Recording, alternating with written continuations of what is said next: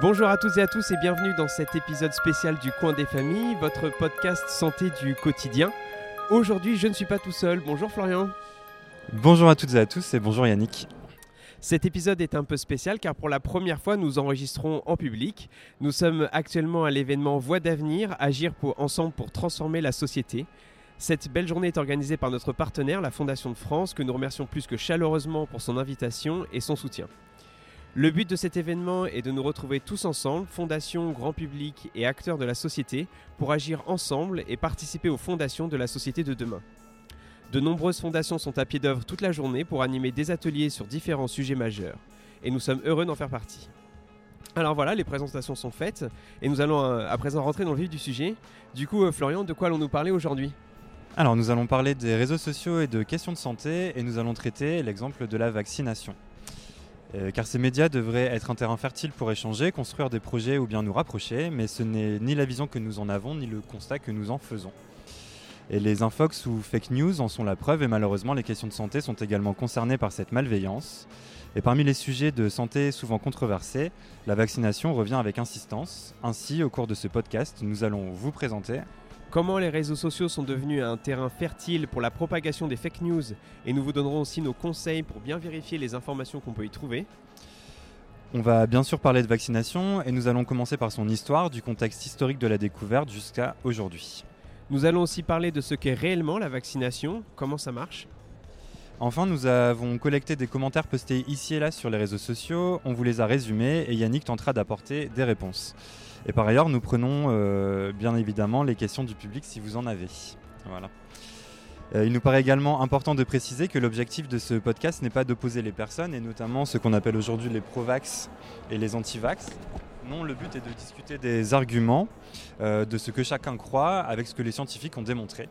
Aussi, il est certain que derrière les commentaires sur les réseaux sociaux, nous comprenons bien qu'il y a des personnes qui expriment leurs craintes et leurs doutes, peut-être même, pour eux et leurs enfants. Oui, dans cette émission de podcast, nous avons comme pour euh, parti pris de nous emparer de sujets de santé familiale et de vous les expliquer, à la fois par le prisme de l'histoire et par celui des sciences. Les études scientifiques apportent du progrès, c'est certain, mais attention, elles sont forcément des limites, notamment liées au contexte de l'étude et surtout ouvrent sur d'autres questions, d'autres pistes à explorer. La science ne fait que avancer. Et ce podcast a donc pour sujet les réseaux sociaux et les questions de santé, mais est-ce que les réseaux sociaux sont une source d'information pour beaucoup? Absolument, et de plus en plus, une étude menée par Reuters en 2018 atteste du bouleversement des modalités par lesquelles nous nous informons. En 2013, les Français étaient 84% à s'informer via la télévision et ils ne sont désormais plus que 71%. La presse écrite et les livres observent une chute encore plus vertigineuse puisque de 46% nous sommes passés à 20%. Par contre, pour le digital, le courant s'inverse. Nous sommes toujours 68% à recourir à Internet et l'augmentation la plus notable concerne les réseaux sociaux, puisque désormais 36% des personnes choisissent ce canal pour s'informer, contre seulement 20% il y a 6 ans. Sachant que parmi les réseaux sociaux, Facebook reste le choix numéro 1, 41%, et YouTube, et YouTube vient en second avec 20%. Parallèlement à cela, il est intéressant de constater deux phénomènes. Le premier est la méfiance pour l'information journalistique. Une étude mondiale euh, indique que nous, les Français, sommes 35% en moyenne à faire confiance aux médias en général, soit un faible taux par rapport à nos voisins européens. Nous sommes le 29e pays sur les 37 pays qui ont été sondés. Par ailleurs, seuls 25% des Français estiment que les journalistes sont vraiment indépendants du pouvoir politique. Cependant, il faut apporter cette nuance.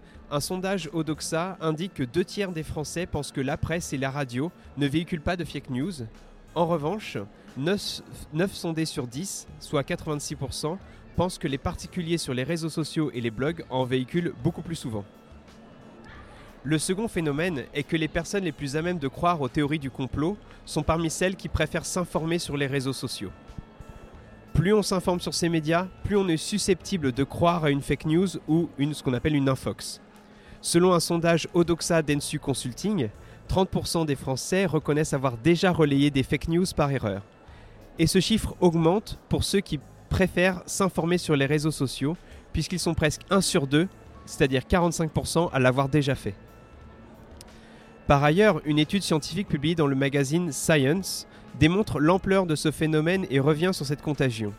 Cette étude a en effet montré qu'une nouvelle vraie et vérifiée met 6 fois plus de temps à parvenir à 1500 personnes qu'une fake news sur le réseau social Twitter. Leur étude avait été menée sur 126 000 fake news ou rumeurs diffusées sur ce réseau social entre 2006 et 2017. Ces euh, fausses nouvelles ont fini par toucher 3 millions de personnes et ont été partagées 4,5 millions de fois. Par ailleurs, lorsque la fake news est de nature politique, celle-ci se propage encore plus vite, encore plus loin. Les chercheurs du MIT qui ont mené cette étude expliquent ce phénomène par, et je cite, les fausses nouvelles sont plus originales que les vraies infos, ce qui veut dire que les gens sont plus enclins à partager quelque chose de nouveau. Et donc parmi les sujets de santé exposés sur les réseaux sociaux, comme tu le disais, la vaccination revient avec insistance. Oui, entre effets secondaires importants, adjuvants potentiellement toxiques, efficacité modérée, remise en question du caractère obligatoire, les sujets autour de la vaccination sur les réseaux sociaux sont vastes et sont des points de discussion sur lesquels nous allons revenir dans cette deuxième partie de podcast. Mais d'abord, Florian, toi qui es notre spécialiste et passionné d'histoire, tu nous as préparé, comme à l'accoutumée, une chronique. Et je vais vous parler de l'histoire incroyable de la vaccination. Alors, quand on parle de vaccination, le premier nom qui nous vient à l'esprit est bien évidemment celui de Louis Pasteur. Mais dans ce podcast, nous découvrirons ensemble que l'histoire de la vaccination ne, se résume pas qu'à celui qui a mis au point le vaccin contre la rage. Et les hommes avaient en effet compris depuis des millénaires certains principes de la vaccination. Pour ce propos, nous partirons donc de la Grèce antique avant de nous rendre dans la Chine moyenâgeuse, la Turquie ottomane et le Royaume-Uni et la France du XVIIIe siècle à nos jours. Tout un programme. Alors c'est dans la Grèce antique que l'on peut considérer que la première idée de la vaccination est née. En effet, en 429 avant notre ère, de nombreux habitants d'Athènes furent touchés par plusieurs épidémies consécutives de variole. La variole qui est une maladie destructive qui sévissait fréquemment en Europe et en Asie pendant l'Antiquité et le Moyen Âge. Et l'historien grec Thucydide remarque alors que ceux qui avaient survécu à la maladie n'étaient plus affectés par l'épidémie suivante, ce qui induit que les survivants avaient acquis une immunité contre la variole grâce à leur précédente exposition. Et bien plus tard, au Xe siècle de notre ère, c'est vers la Chine qu'il faut se tourner pour retrouver des traces d'une forme de vaccination. Et les Chinois sont en effet les premiers à découvrir et à utiliser une forme de vaccination appelée variolation. Les médecins chinois avaient en effet découvert que lorsque des personnes en bonne santé étaient exposées à des fragments de croûte de variole, elles couraient moins le risque de contracter la maladie et dans le pire des cas pouvaient contracter une forme bien moins sévère et dangereuse. La forme d'inoculation la plus courante en Chine consistait à réduire en poudre les croûtes de variole puis à les inhaler par le nez. Ce procédé chinois va peu à peu se propager jusqu'au XVIIIe siècle, où l'inoculation devient une pratique internationale mais largement limitée à la Chine à l'Inde, à la Turquie et à d'autres pays de l'Est. Et c'est une aristocrate et écrivaine anglaise, Lady Mary Montagu, que je vais appeler euh, Lady Mary pour euh, raccourcir un petit peu, qui va être considérée comme la première à attirer l'attention sur cette pratique dans le monde occidental. Donc elle se marie en, 1712 avec le futur ambassadeur britannique en Empire ottoman. Et trois ans plus tard, en 1715, elle vit sa propre crise de variole, qui va, si ce n'est la défigurer, lui laisser quelques séquelles. Et alors qu'elle se sentait fiévreuse à la suite de la naissance de son premier enfant, elle décide d'accompagner son mari, devenu ambassadeur en 1716, et son fils dans l'Empire ottoman, espérant qu'un changement de climat lui fera du bien. Et Lady Mary découvre alors, lors de ses séjours, la technique de l'inoculation contre la variole et finit par donner son accord pour que son fils soit traité sur place via ce procédé. Et dans des correspondances, Lady Mary témoignait déjà notamment que tous les automnes, elle, euh, elle remarquait un groupe de femmes euh, locales qui exécutaient l'opération par inoculation. En 1721, donc trois ans plus tard, elle fait vacciner sa fille de deux ans, ce qui marque la première immunisation sur le sol anglais, puisque celle de son fils avait déjà été effectuée en Turquie. Et la nouvelle de la pratique commence alors à se répandre et à être acceptée par euh, les médecins d'Europe occidentale, même si beaucoup de personnes restent sceptiques. L'inoculation de la variole était alors toujours dangereuse et tuait environ 2 à 3% des personnes ayant reçu une petite quantité de ce virus.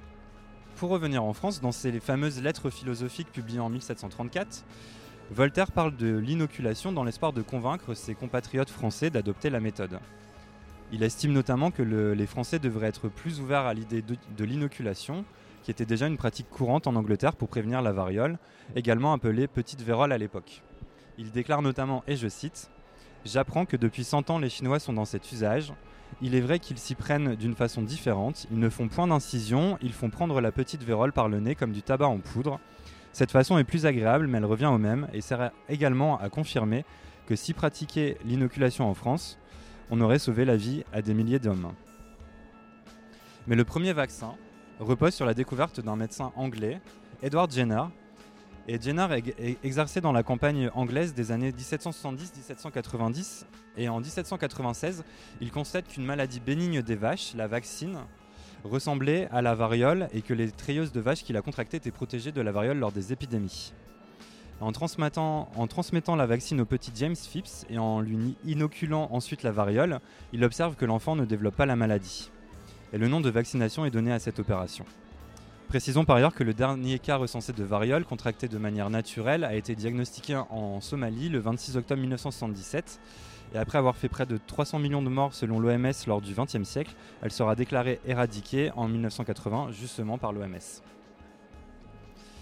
Et alors, pour en venir à, Louis Pasteur, je vais à présent euh, me baser sur une, interview du professeur euh, Hervé Bazin réalisée en décembre 2012. Car un siècle après Jenner, Louis Pasteur comprend que les maladies contagieuses sont dues à des microbes et suppose que la vaccine pourrait représenter une forme atténuée de la variole. Une idée le saisit alors.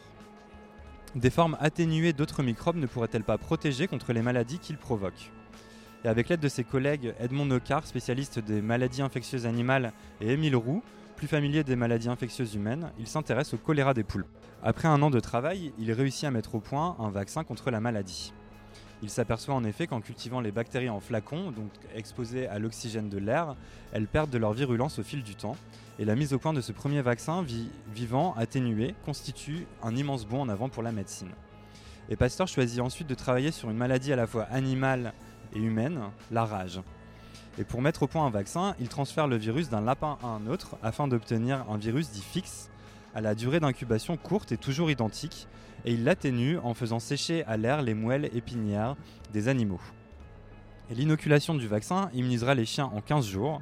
Sachant qu'il faut plus de temps pour qu'un homme mordu par un chien enragé ne contracte la rage, Pasteur estime possible d'immuniser l'homme contre la maladie avant que le virus ne se propage en vaccinant rapidement après la morsure. En 1885, il vaccine le petit Joseph Meister, mordu par un chien enragé, et l'enfant ne développera pas la rage, ni 350 autres patients traités au laboratoire de Pasteur durant les mois suivants. Pasteur se rend ensuite compte que le virus de la rage qu'il utilise pour ses vaccins n'était pas atténué, mais en fait détruit. Et l'immunité pouvait donc être obtenue par une substance vaccinale persistant après la mort de l'agent pathogène. Cette découverte ouvre la voie à des vaccins à base de microbes tués ou de fragments de microbes. Et c'est justement ce qui va permettre d'ouvrir grand la porte de l'histoire de la vaccination. Et à partir de ce moment, les découvertes vont se succéder très rapidement. En 1888, Émile Roux et Alexandre Yerzin montrent que la bactérie responsable de la diphtérie sécrète une toxine responsable des symptômes de la maladie. Et deux ans plus tard, c'est Knud Faber, un médecin danois, montre qu'il en est de même également pour la bactérie responsable du tétanos. Et des essais cliniques entrepris en 1894 par Bering et Roux montrent que le taux de survie des enfants atteints de la diphtérie et traités par injection du sérum d'animaux immunisés était de 75% contre 40% chez les enfants non traités. Des améliorations apportées au traitement ont permis d'atteindre 90% de survie, une première étape vers le vaccin pour l'homme à l'époque. Et puisque l'on vient d'évoquer euh, Alexandre Yerzin, évoquer cette seule découverte ne serait pas lui rendre hommage correctement, car Yerzin, qui était franco-suisse, était, euh, était, aussi un aventurier dans l'âme.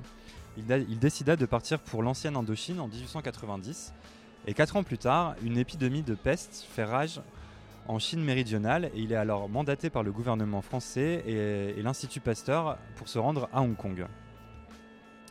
Et avec des moyens dérisoires et l'aide d'une équipe japonaise qui était déjà présente sur place, il identifie en seulement trois semaines le microbe responsable et qui portera désormais son nom, le bacille de Yerzin. Il teste alors avec succès la bacille sur des cochons d'Inde, le bacille sur les cochons d'Inde, dans une installation de fortune, une paillote. Une fois sa mission remplie, il rentrera en France pour mettre au point un vaccin et un sérum contre la peste avec roux et calmette, avant de repartir dans l'actuel Vietnam où il décédera en 1943. Et pour revenir sur la diphtérie et le tétanos, dans les années 20, c'est Gaston Ramon, biologiste et vétérinaire français, qui va constater que lorsque les toxines de ces deux affections sont inactivées par du formol, elles conservent leur capacité à induire l'immunité. C'est ce qui va permettre à ces anatoxines donc de devenir les constituants de base des vaccins antidiphtériques et antitétaniques. Mais l'efficacité de l'anatoxine tétanique est très faible en l'absence d'adjuvants et justement, Gaston Ramon sera le premier à découvrir leur rôle en utilisant des composés d'amidon Quelques années plus tard, la technique sera perfectionnée avec de l'hydroxyde d'aluminium dont nous reparlerons un petit peu plus tard. Au début des années 40, c'est l'américain Jonas Salk qui met au point le premier vaccin contre la grippe. Alors Jonas qui était financé par l'armée américaine puisque ses travaux visaient surtout à l'époque à protéger les soldats américains déployés lors de la Deuxième Guerre mondiale. En 1954, c'est également lui qui va être le premier à établir un vaccin contre la poliomélite. Et les années qui suivront seront également celles du développement des vaccins à plusieurs valences, notamment le vaccin trivalent diphtérie, tétanos, poliomélite et le vaccin trivalent rougeole, oreillon, rubéole. Dans les années 70, l'évolution de la vaccination continue avec notamment Philippe Maupas, qui mettra au point en 1976 le vaccin contre l'hépatite B, préparé à partir de l'antigène du virus issu du sang de porteurs de la maladie. En ce qui concerne la législation autour de la vaccination, c'est au Royaume-Uni qu'un vaccin a été rendu obligatoire pour la première fois, en 1853, et cela ne vous étonnera pas de savoir qu'il s'agissait du vaccin contre la variole destiné aux enfants. Et à l'époque déjà, cette obligation provoque des contestations euh, virulentes. On évoquait déjà au milieu du 19e siècle des arguments que l'on peut toujours entendre de nos jours, tels que des motifs religieux ou l'atteinte des libertés individuelles. Et face à ces protestations, le gouvernement britannique finira par introduire une clause de conscience en 1898, permettant ainsi aux récalcitrants de pouvoir se soustraire à leur obligation vaccinale. En ce qui concerne la France, le vaccin antivariolique deviendra obligatoire en 1902. Suivront ensuite la, diphtérie en 1938, le tétanos en 1940, la tuberculose en 1950 et la poliomélite en 1964. Aujourd'hui, précisons que 11 vaccins sont obligatoires chez les nourrissons nés après le 1er janvier 2018 et nous en parlerons également un petit peu plus tard. Et pour conclure ce propos historique, euh, précisons que selon l'OMS, la vaccination prévient actuellement 2 à 3 millions de décès chaque année, mais l'organisation estime cependant que 1,5 million de décès pourraient être évités si la couverture vaccinale mondiale s'améliorait.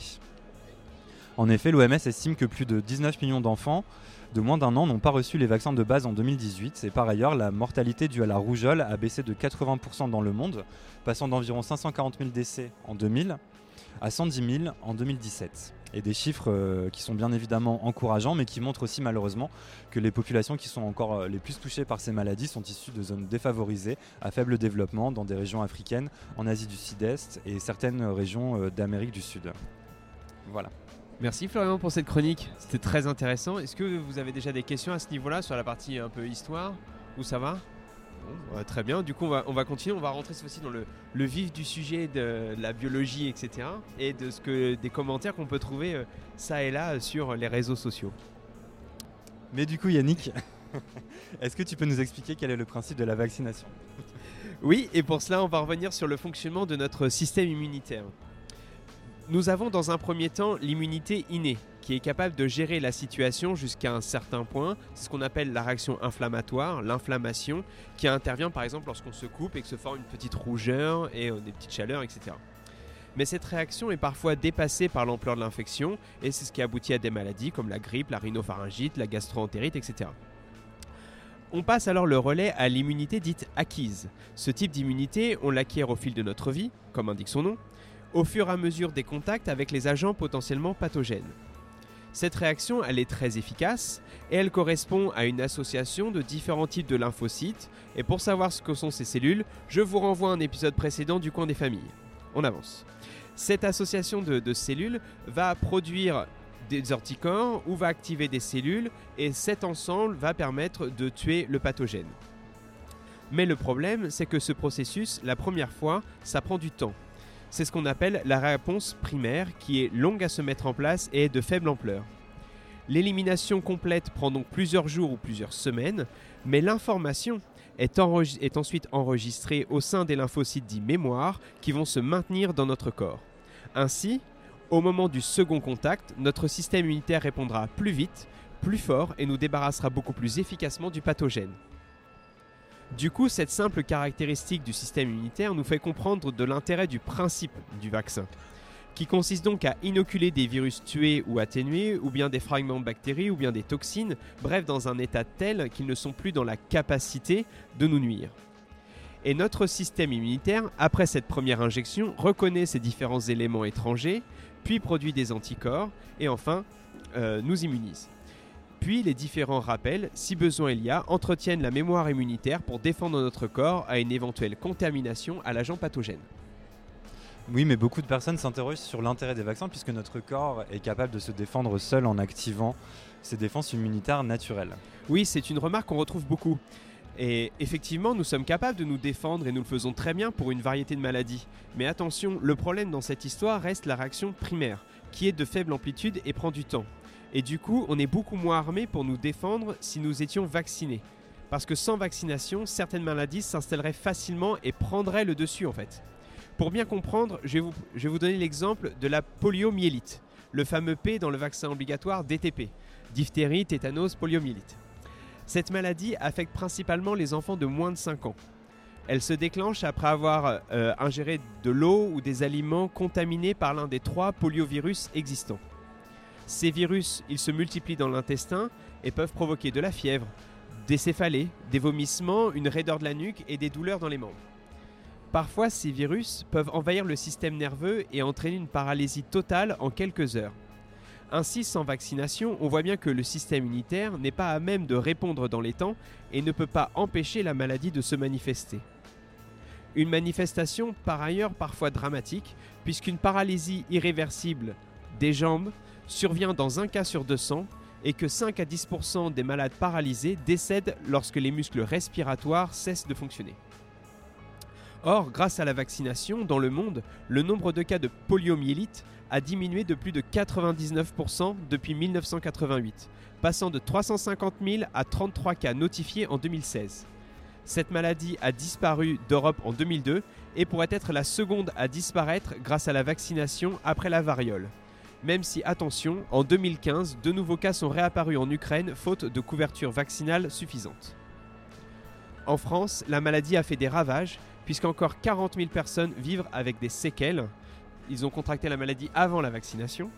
Et il faut savoir que notre seule protection reste le vaccin puisqu'il n'existe aucun traitement curatif pour cette maladie.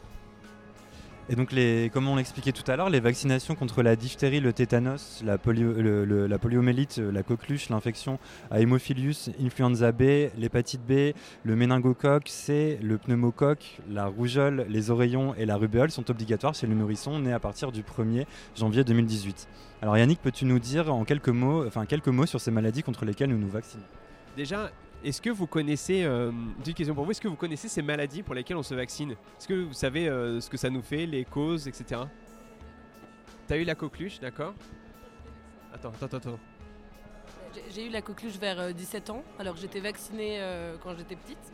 Et en fait, ça, a créé une toux qui ne s'arrête pas, qui crée des vomissements et une fatigue bah, très, très grande parce qu'on ne peut pas dormir en fait.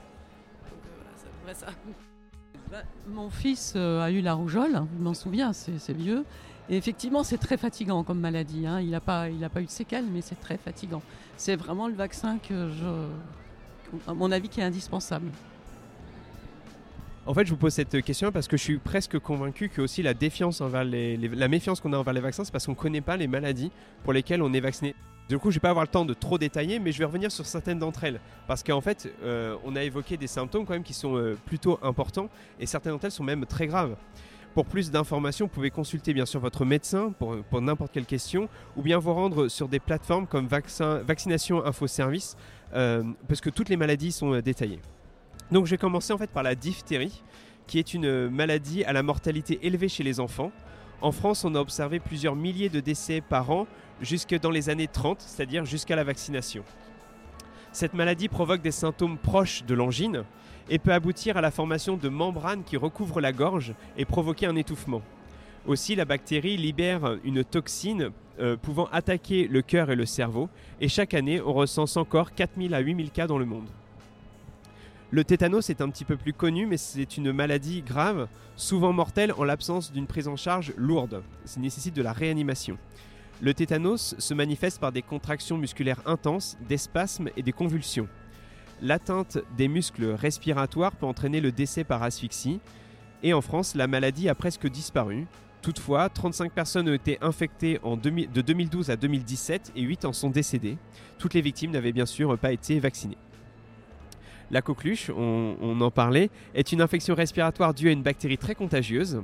La maladie se manifeste par des quintes de toux épuisantes durant plusieurs semaines et pouvant entraîner des vomissements. Chez le petit nourrisson, la toux peut s'aggraver et conduire à l'hospitalisation. En France, 200 à 600 cas sont identifiés chaque année et dans le monde, elle atteint 60 euh, millions de personnes et provoque 400 000 décès. La méningite, qui fait l'objet de différents vaccins, correspond à une infection du système nerveux et du corps par différents agents pathogènes. En fait, il y a plusieurs vaccins pour différents types d'agents euh, pathogènes provoquant des méningites. Par exemple, la méningite à méningocoque est très dangereuse, c'est la plus dangereuse. 600 personnes sont touchées chaque année et la maladie, quand elle se déclare, se développe excessivement vite. Et si on attend rien qu'une journée de plus après les premiers symptômes, elle est souvent mortelle. Enfin, je vais terminer par l'exemple de la, rougeole, euh, parce que nous en avons parlé il y a peu de temps dans les médias, et puis merci aussi pour euh, votre, votre intervention. La, rougeole est une maladie très contagieuse. Elle est due à un virus qui se transmet très facilement par la toux et les éternuements. Une personne contaminée par la rougeole peut ainsi infecter entre 15 et 20 personnes. Après 3 ou 4 jours de fièvre élevée, l'irruption avec des boutons sur la peau commence, des boutons qui vont s'étendre ensuite sur tout le corps et une grande fatigue est ressentie. La plupart des personnes guérissent en 2 à 3 semaines, mais elles peuvent rester fatiguées plusieurs semaines. Cependant, des complications dues au virus ou à des surinfections peuvent survenir, comme laryngite, otite, pneumonie ou encore encéphalite, pouvant entraîner la mort ou de possibles séquelles sérieuses. Il y a beaucoup de témoignages sur Internet qui présentent des patients qui ont eu cette maladie, qui vraiment ont eu malheureusement des, séquelles. En 1980, avant que la vaccination ne se généralise, le nombre de décès était de 2,6 millions par an dans le monde. En France, il y avait plus de 600 000 cas chaque année. Le vaccin est quant à lui très efficace et grâce à lui, la rougeole pourrait presque disparaître complètement un jour si la couverture vaccinale est suffisante. Et d'ailleurs, en parlant de la rougeole et de son vaccin ROR, certains pensent que ce vaccin provoque l'autisme. Ah oui. Alors cette croyance remonte à 1998 Andrew Wakefield et son équipe euh, de recherche ont publié dans The Lancet, qui est un journal scientifique, un lien possible entre le vaccin rougeole au rayon rubéole, ROR, et le syndrome autistique. Toutefois, l'article comportait de nombreuses faiblesses et de falsifications et a été depuis retiré. Alors c'était un mensonge, euh, c'était une fraude, tout ce qu'on veut, mais c'est en tout cas pas de la science.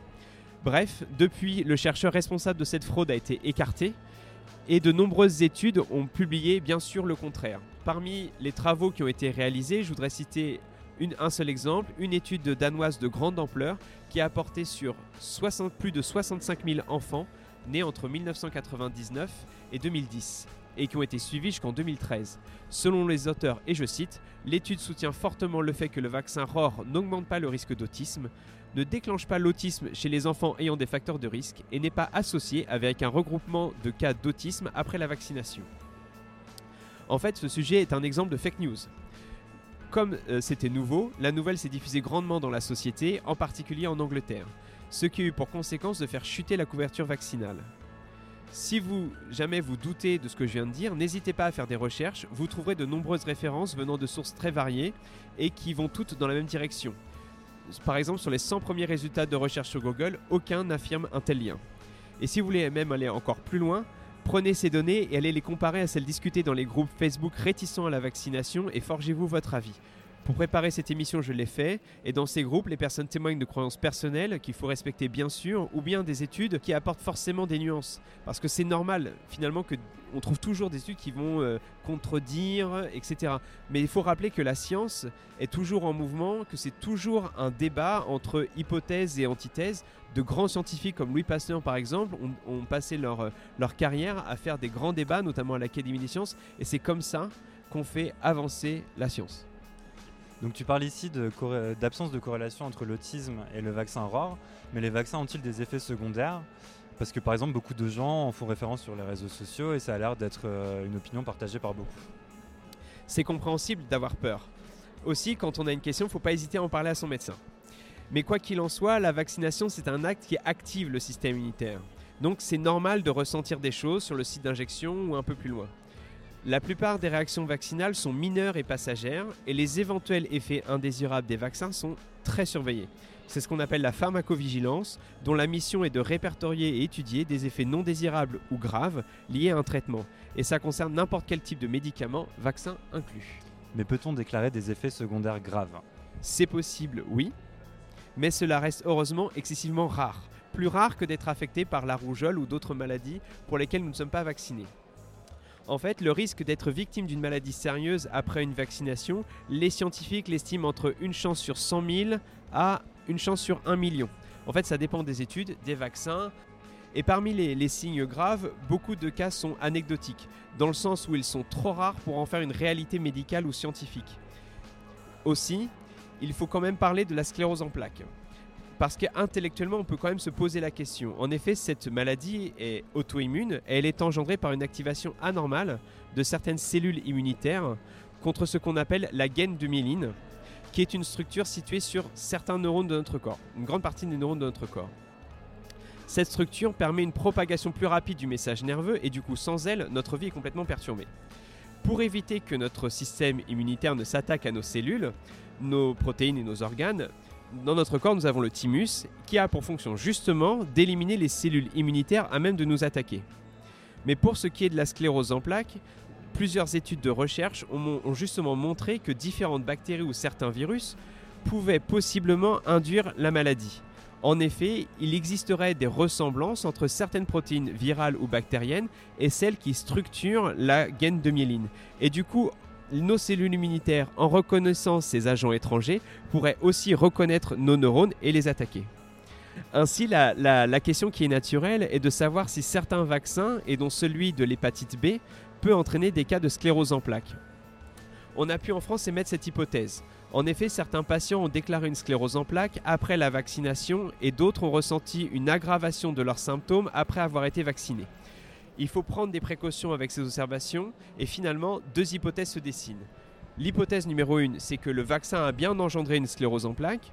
Ou l'hypothèse 2, du fait du grand nombre de personnes vaccinées et de la prévalence de la maladie d'un autre côté, peut-être est-ce un hasard? C'est-à-dire que l'injection du vaccin n'a aucun rapport avec la sclérose en plaques, c'est-à-dire que la maladie se serait quand même déclarée même sans le vaccin.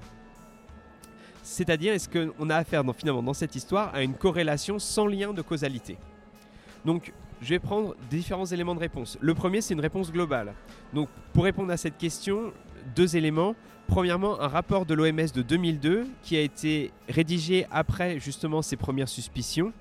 Et, ce rapport affirme que des études épidémiologiques réalisées ne confirment pas l'existence d'un lien de cause à effet. Ce résultat a été confirmé à maintes reprises, y compris par une étude récente menée par une équipe INSERM de Bordeaux et une équipe italienne. Ils ont analysé dans cette étude toutes les données issues des études épidémiologiques. Ils ont utilisé des ordinateurs et des logiciels de statistiques et finalement ils ont abouti à la même conclusion. Mais ça, c'est uniquement des points pour l'aspect global du problème. Car à côté de toutes ces données officielles, il y a quand même des patients qui souffrent de sclérose en plaques et qui sont persuadés qu'ils ont contracté cette maladie à cause de leur vaccination. Ça, on ne peut pas le nier, c'est clair. Mais là, les raisons sont difficilement identifiables et on ne peut qu'émettre des hypothèses. Est-ce que c'est un problème dû au vaccin, au lot de vaccins, problème au moment de l'injection? En fait, j'ai pas l'impression que ça remette vraiment en cause le principe de vaccination contre l'hépatite B, mais ça veut quand même dire qu'il va falloir être vigilant sur ce point et peut-être apporter euh, des améliorations. Mais à propos d'effets non désirés, on parle beaucoup de la toxicité des adjuvants, euh, comme les sels d'aluminium par exemple. Aussi, je me permets de préciser, les adjuvants sont ajoutés à la fabrication des vaccins inactivés et synthétiques pour augmenter la réponse immunitaire contre l'antigène contenu dans le vaccin. Ils sont indispensables pour que le système immunitaire soit activé et que le vaccin fonctionne. Ils permettent euh, ainsi de réduire la quantité d'an- d'antigènes injectés et le nombre de doses nécessaires pour avoir une bonne immunisation. C'est vrai, de nombreuses études ont montré que sans adjuvant, l'immunisation n'était vraiment pas du tout efficace. En fait, l'aluminium, commençons par le commencement. Ça peut causer différentes maladies si l'exposition est trop importante, telles que certains cancers, maladies du système nerveux central et des maladies osseuses. Et l'aluminium, on le trouve dans plein de produits que nous, que nous fabriquons ou différents secteurs professionnels.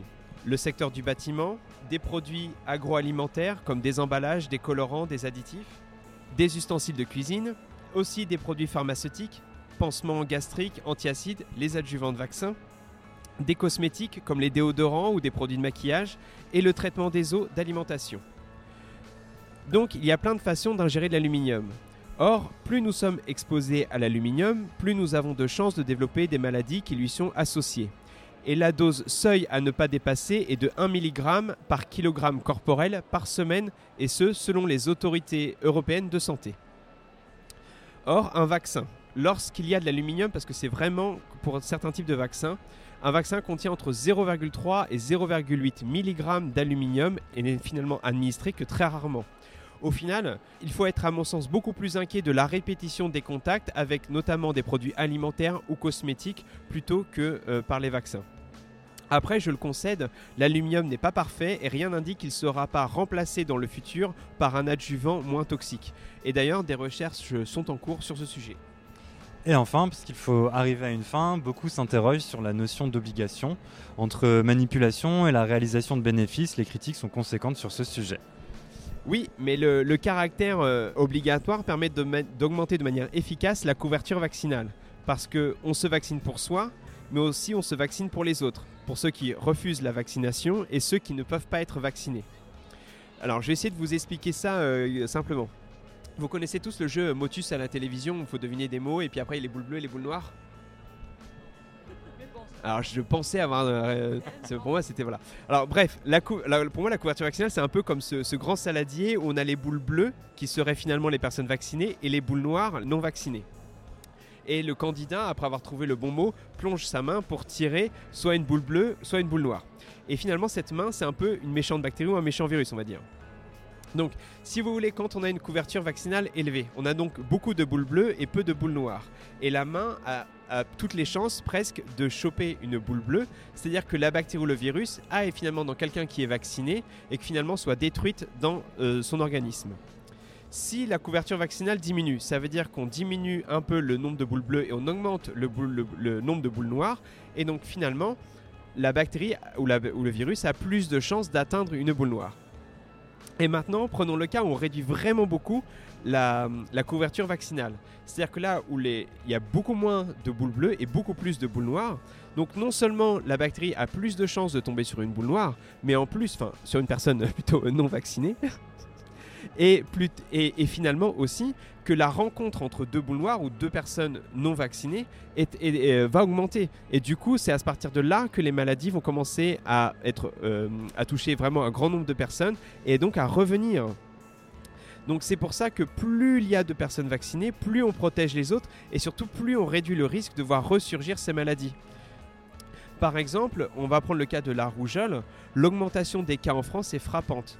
Il y a eu 2269 euh, cas supplémentaires de rougeole en 2018 par rapport à 2017, parce que la couverture vaccinale actuelle est estimée à 79%, soit en dessous du seuil d'immunité du groupe fixé à 95% pour cette maladie. Donc ça veut dire que si on atteint les 95%, en fait, on se, situe au ratio où il y a vraiment beaucoup de boules bleues et très peu de boules noires, et que finalement, bah, en fait, la, rougeole a vraiment peu de chances d'être, euh, de, réémerger en France et finalement de, causer des, victimes. Alors, on a essayé de répondre à beaucoup de questions, mais je pense que nous n'avons pas répondu à toutes les questions euh, que les gens se posent. Mais nous avons parlé quand même de beaucoup de choses. Est-ce que vous, vous en avez Est-ce que vous en avez, vous? Oui. Ah bah, euh, on, va, on peut prendre vos questions tout de suite Ouais. Allez, bon, on y va. Ah bah, on y va. Alors, première question, c'est euh, en fait le vaccin, les vaccins euh, vivants atténués ont apparemment, alors je vous renvoie à un reportage qui est passé sur Arte et celui qui m'avait marqué, c'est quelqu'un qui travaille en Afrique et qui racontait que les vaccins vivants atténués rendaient, amélioraient en gros la capacité à se défendre, alors que ce n'était pas le cas des, vaccins. Euh, c'était expérimental son truc, c'était vraiment du terrain, point barre.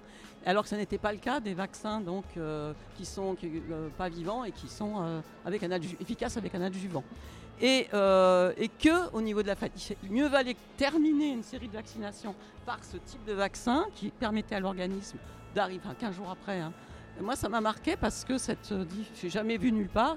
Ils disaient que leur expérimentation, qui était juste du terrain, ils n'avaient pas pu la faire, euh, intégrer par l'OMS et que c'était quand même dommage. Bon, voilà, euh, c'est un sujet. L'autre, chose, c'est, je sais pas si je vais... oui, les maladies sont différentes. Il y en a, la rougeole, je vous l'ai dit, moi je considère qu'il faut vraiment qu'il y ait une vaccination.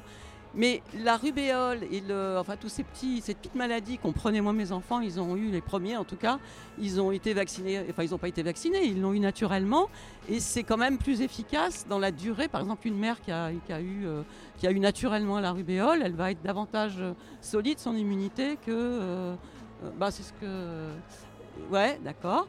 En tout cas les premiers, les premières années de la vie, les premiers mois, enfin etc. Et du coup, là, maintenant, on est dans un cercle vicieux parce que pour ces petites maladies que, que tout le monde faisait prendre à son gamin, enfin, tout le monde, nous, on a tous eu euh, la varicelle, la rubéole, c'était logique, les oreillons.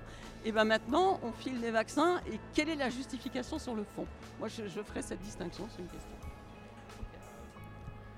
Merci de, votre question, ou plutôt de, vos questions. Effectivement, euh, les vaccins vivants ou atténués, effectivement, les vaccins vivants atténués sembleraient, enfin tout de moins, sont plus efficaces. Euh, je pense, euh, à titre personnel, que le, système immunitaire reconnaît le fait qu'il soit vivant, ou tout du moins que le fait qu'il soit, le micro-organisme soit vivant, active d'autant plus le système immunitaire. C'est un peu comme si vous avez une araignée chez vous et que vous en avez peur. Si l'araignée est vivante, bah, c'est un petit peu le, stress et la panique, on va dire. Alors que si elle est morte et sur le sol, finalement, vous n'allez pas plus réagir que ça. Et donc, les scientifiques ont observé que, bien sûr, les vaccins vivants euh, génèrent une immunité spécifique, mais en plus, euh, déclenchent une immunité qui est non spécifique, qui serait beaucoup plus large, en particulier vis-à-vis des maladies infectieuses. Mais ça, c'est pas encore forcément bien euh, compris, mais ça a été observé. Pour votre seconde question, effectivement, la rubéole et les oreillons sont des maladies chez l'enfant généralement bénignes. Mais ce sont toutes deux des maladies qui vont avoir des conséquences assez graves chez l'adulte, puisque les oreillons peuvent causer de la surdité et de une stérilité, tandis que la rubéole est très dangereuse pour le développement du fœtus et donc chez la femme enceinte. Et donc ces deux constats justifient le fait d'adjoindre avec le vaccin euh, contre la, rougeole ceux contre les oreillons et la rubéole. Avec les, enfants, il y a toujours des adultes, donc si l'enfant est malade, eh bien, il risque de, contaminer l'adulte avec ces maladies-là. Et donc par ailleurs, ce que l'on remarque euh, lorsque l'on vaccine les enfants, notamment en Angleterre, puisque les enfants sont vaccinés depuis quelque temps contre l'hépatite B, que cela a permis bien sûr d'augmenter la couverture vaccinale, mais aussi de diminuer le nombre de pathologies, enfin le nombre de cas chez euh, l'adulte.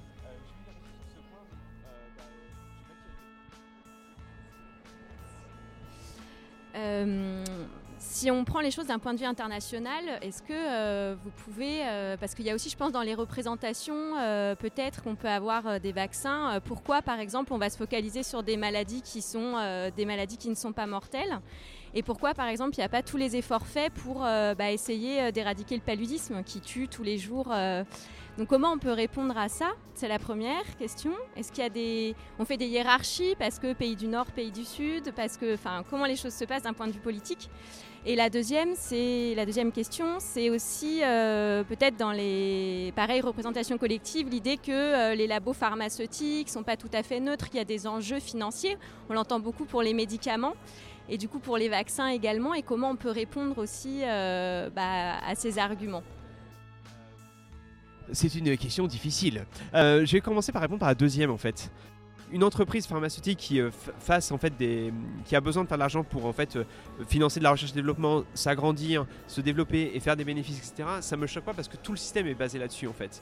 Et euh, l'important pour moi, c'est que ça soit fait sérieusement. Et je- suis persuadé que c'est- le cas.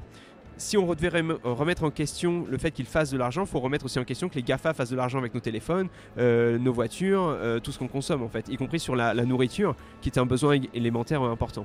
La première question, bah, moi j'ai plutôt euh, en, tant qu'humain envie que tout le monde soit vacciné en fait. Ce pourquoi je peux témoigner, c'est quand j'ai préparé cette émission, j'ai été voir beaucoup de publications sur les réseaux sociaux euh, qui parlent de vaccination. J'ai vu beaucoup de choses, beaucoup de commentaires, mais j'ai vu des, commentaires de personnes qui étaient originaires d'Afrique ou du Sud et qui en fait disaient mais moi je vous comprends pas parce que pour moi vous avez des problèmes de riches alors qu'en fait nous la vaccination de notre pays ça a sauvé des gens ça a permis d'éradiquer des maladies et que nous on, peut pas euh, dire du mal de la vaccination parce qu'on a constaté dans notre pays que euh, ça a marché c'est pour moi la meilleure façon de répondre à ta question c'est finalement ils ont, vu les vaccinations bien sûr qu'on fait pas assez bien sûr qu'il faudrait faire plus Alors moi, je voudrais parler des fake news. Euh, parce que j'ai l'impression que votre discours, il en fait partie. Dans la mesure où vous insistez sur les bienfaits et par contre, les méfaits, vous n'en parlez presque pas. De même que les anti ceux qui sont contre les vaccins, ils insistent sur les méfaits, mais pas du tout sur les bienfaits de la maladie. Donc moi j'aimerais bien avoir quelque chose où on ait autant d'informations sur les problèmes que pose la vaccination, parce qu'elle en pose, Et, et puis, euh, qu'on euh, ait aussi des informations effectivement sur les maladies. Mais c'est c'est un choix personnel qu'on doit, qu'on doit avoir. Et j'ai l'impression que dans ce que vous avez dit, vous avez beaucoup insisté sur les bienfaits de la maladie et pas sur les méfaits de la vaccination. Merci beaucoup. C'est euh, juste avant de répondre, est-ce que je peux vous demander juste un, un exemple de méfait que j'aurais pas parlé? Non, je n'ai pas d'exemple particulier. Je veux dire que le temps que vous avez passé, c'est sur les, c'est sur les bienfaits. Et par contre, sur les, sur les méfaits, vous les avez mis de côté un peu rapidement, c'est à mon avis.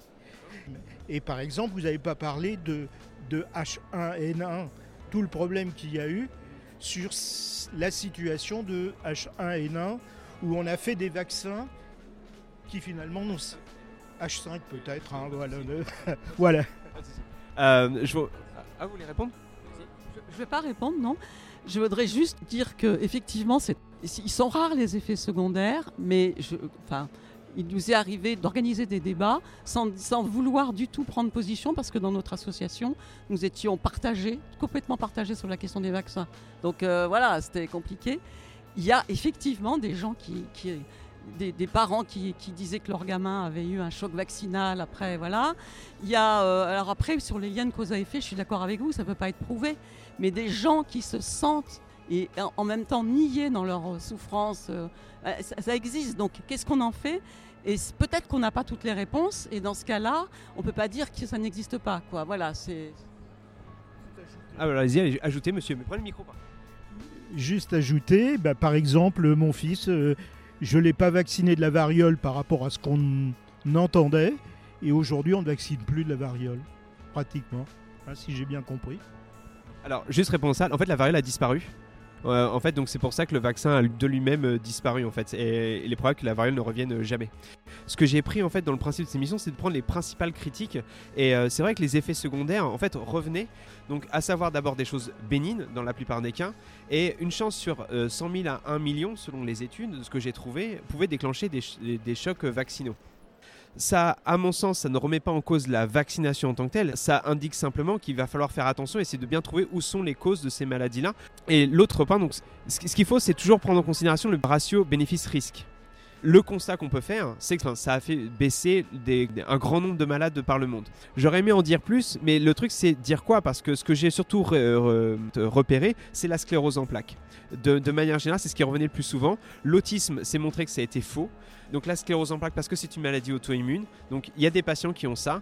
Après, les autres maladies, eh ben, comme je disais, c'était de l'anecdotique dans le sens que ils existent. C'est pas ça que je veux dire. C'est que en fait, ils sont trop peu nombreux par rapport à la quantité de personnes qui sont vaccinées, des, millions tous les ans, que en fait, on ne peut pas en faire une généralité médicale. Après, pour la grippe, euh, H5N1 a fait très peur parce que euh, les épidémies de grippe, la grippe espagnole, etc., par le passé, ont tué des millions de personnes, y compris en Europe. Et donc la crainte des autorités, c'est de retrouver en fait ce genre de crise. Et du coup, on lançait une campagne de, de vaccination massive pour limiter l'ampleur de l'épidémie si épidémie devait y avoir. Après que ça a été mal géré, ça, tout le monde peut en discuter, tout le monde peut avoir son avis. Et d'ailleurs, ce qu'il faut voir, c'est que après cet épisode, la couverture vaccinale a un peu chuté sur beaucoup de points et l'hésitation vaccinale en France a augmenté. Et l'autre point par rapport à la grippe, je finis, juste sur ça, c'est qu'on dit beaucoup que c'est un vaccin qui n'est pas efficace, tout simplement parce que d'une part, la grippe, euh, c'est un virus qui mute, euh, qui a beaucoup d'évolution, donc euh, d'année en année, on va pas retrouver le même. Deuxième point, c'est qu'on a l'impression d'avoir la grippe, même si on est vacciné, alors que ce n'est pas la grippe. Donc parce qu'il y a beaucoup de, virus qui provoquent des symptômes équivalents à la grippe, et dont on dit que c'est la grippe. Donc euh, je ne pense pas avoir répondu correctement à votre question. Dites-moi ou non? Moyennement. Ah bah, bah, franchement, moyennement, ça me va. Parce que c'est pas une question simple. Ces patients existent. Il y a des structures qui vont les aider. Il s'avère que par rapport aux millions de personnes qui ont été vaccinées, ça remet pas moi en cause la vaccination. Ça veut dire qu'il faut vraiment faire euh, très attention. Et je me dépêche. Je voudrais juste compléter votre propos. Euh, je suis tout à fait d'accord avec vous par rapport à la question de monsieur, euh, qu'il faut bien euh, reconsidérer la question sous un angle coût, enfin rapport avantage et coût. Ça, c'est une, une bonne piste. L'autre piste que je pourrais suggérer, c'est aussi la notion d'acceptation du risque. Je m'explique. En fait, effectivement, alors moi, je suis vétérinaire, donc je vaccine beaucoup d'individus, euh, des animaux pour le coup. Et euh, il y a toujours quelque chose qui m'a frappé, c'est qu'effectivement, euh, il peut y avoir effectivement des, des effets indésirables à la vaccination, alors de type choc anaphylactique comme vous l'avez dit, de type euh, non-efficacité du vaccin. Ça, c'est parce qu'en fait, chaque vaccin vient avec euh, une spécificité, une sensibilité qui lui est propre et que du coup, effectivement, euh, on n'a jamais une efficacité à 100%.